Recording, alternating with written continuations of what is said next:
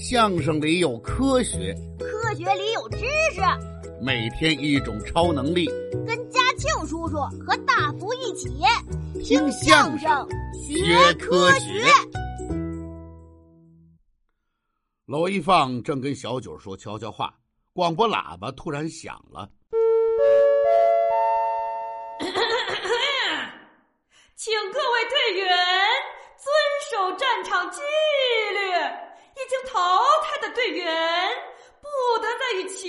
其他队员交流。哎哎哎！说你呢？说你呢？娄一放，你都隔壁朝凉大海棠了，还跟小九说话？死人说话！你跑成诈尸来了！快点回去歇着去。这广播员的嘴皮子还真厉害啊！娄一放赶紧跑出了场地，回到备战间，跟王小毛和毛毛球一起休息，等待前方作战的结果。放下娄一放，他们不说，单说战场上，小九听了娄一放的话，慢慢的低着头，弓着腰，摸到了刚才王小毛撒尿的地方，一看地上果然还留着一个一米见方的洞口。还有这么有意思的地方，我这就下去看看。小九刚要下去，突然被一只手抓住了胳膊。你要干嘛？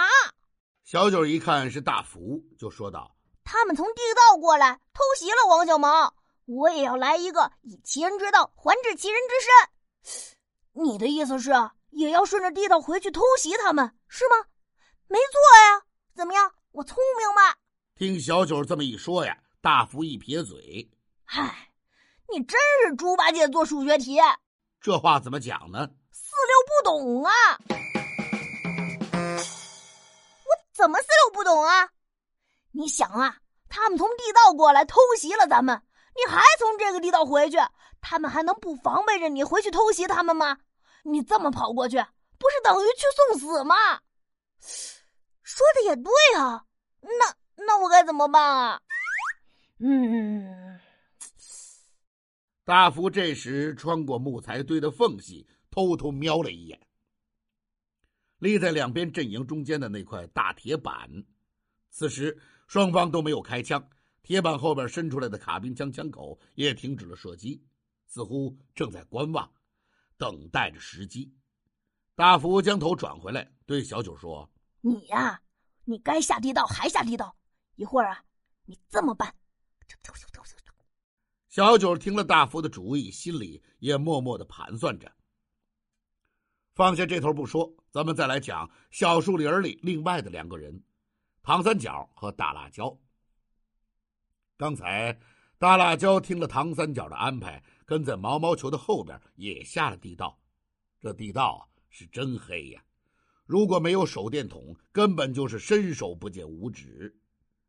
大辣椒仔细听着毛毛球的脚步声，估摸着离他有十几步远的距离，慢慢的听着毛毛球不往前走，开始爬梯子，又开始向上，咣咣的捅铁板。他趁这个功夫，快步来到了洞口，上了两级梯子，正听见王小毛喊那声“哎呀”，坐到地上，紧接着他露出了地面半个脑袋。看到坐在地上的王小毛朝站在洞口上方的毛毛球射击，他赶紧趁机把自己手中的步枪架在了洞口，朝王小毛也是一枪，两枪几乎同时响起，于是王小毛和毛毛球就同时 game over 了。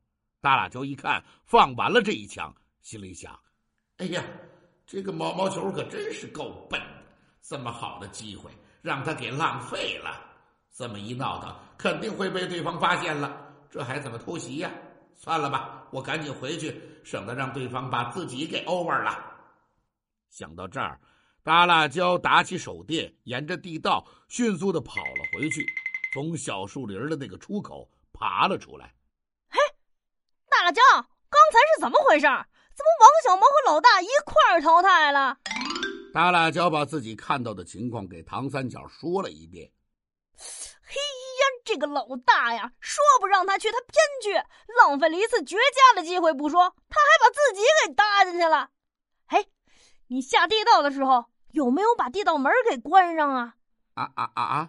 啊，关门？哦，坏了，我一着急给忘了。嘿，完了完了完了！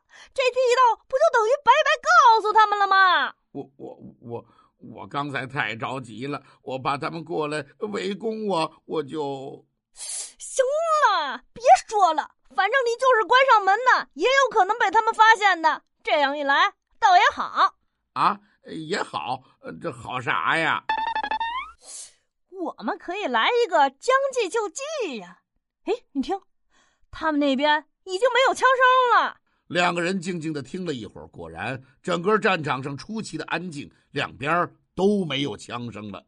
不用问，他们肯定是发现了洞口，正准备顺着地道杀过来呢。咱们呢，就在这洞口等着，给他们来一个守株待兔。